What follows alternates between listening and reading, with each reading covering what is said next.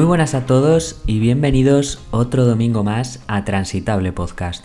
Ya estamos en el episodio número 20 y hoy vamos a hablar de uno de los efectos secundarios que suelen surgir tras la realización de un trasplante capilar que suele ser bastante habitual y que no nos tiene que alarmar. Una de las cosas que sucede tras la realización de un injerto es la pérdida de sensibilidad en la zona intervenida, tanto en la zona receptora como en la donante. Al igual que ocurre en cualquier tipo de operación cuando se lesiona la piel u otros tejidos, tardan un tiempo en volver a recuperar la sensibilidad en la zona. Esto no debería preocuparnos ya que se trata de algo temporal y poco a poco irá volviendo a la normalidad. Al principio podríamos pensar que esto se debe al efecto de la anestesia, pero no se trata de eso, sino que esto se produce por esa pequeña agresión, dicho entre comillas, que supone una cirugía de estas características. Pensad que nos han hecho miles de microincisiones en la cabeza y lo raro sería que ésta no se resintiese. Al principio, esa sensación de casco o acorchamiento irá acompañada de pequeños pinchazos, tirantez e incluso podremos sentir palpitaciones.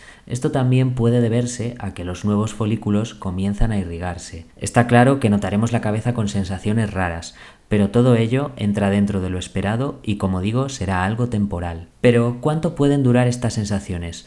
Pues podrían durar desde semanas hasta meses. ¿Y de qué depende todo ello? Pues entre otras cosas, todo depende de la velocidad de recuperación de cada persona, la cantidad de folículos extraídos o la técnica que se haya utilizado. Por ejemplo, no es lo mismo la recuperación con la técnica FUE, que se hace folículo a folículo con microincisiones, que la técnica FUS o técnica de la tira que requiere hacer pues un corte más grande en la nuca y por ello eh, con esta última técnica en algunos casos podría tardarse incluso un par de años en recuperar totalmente la sensibilidad. En mi caso, tras la realización de un trasplante con la técnica FUE, tardé unos dos meses en comenzar a recuperar la sensibilidad. Ahora voy a cumplir tres meses y podría decir que la sensación ya es casi casi de total normalidad. Todavía no es 100%, pero muy próximo a ello. A mí al principio me preocupaba un poco, pues al hacer ciertas cosas o en ciertas posturas la sensación era rara. Cuando ya había pasado un mes y ya podía comenzar a hacer deporte, reconozco que me daba algo de miedo porque notaba como si se me embotase la cabeza, como si se me fuesen a salir disparados los folículos de la presión. Procuré no ser demasiado agresivo con el deporte al principio. Le pregunté a mi tricólogo que si era normal esa sensación al hacer deporte y me dijo que era completamente normal tener esas sensaciones raras en la cabeza, pero que no me preocupase. Y yo para confirmarlo más aún le pregunté algo muy concreto para saber hasta qué punto podía realizar el esfuerzo.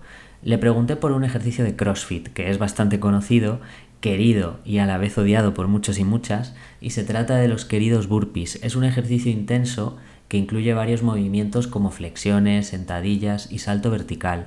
La verdad es que es un ejercicio muy completo y que lo único que requiere es el propio cuerpo. Pero me parecía una buena prueba para comparar la intensidad del ejercicio, ya que no es lo mismo que comencemos a hacer actividad física caminando, trotando así suavemente, que haciendo burpees. Pues bien, la respuesta de mi tricólogo fue bastante sencilla. En palabras textuales, no me preocupa, puedes hacerlo.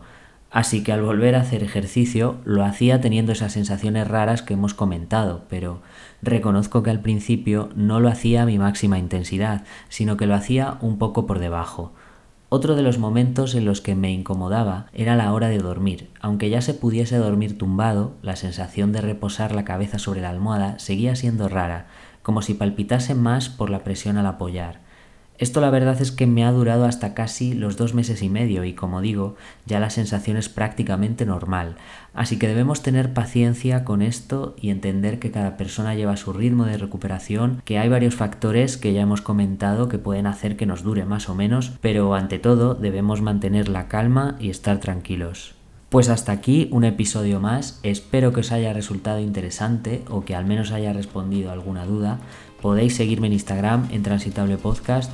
Muchas gracias por escucharme. Hasta el próximo domingo y un saludillo a todos y a todas.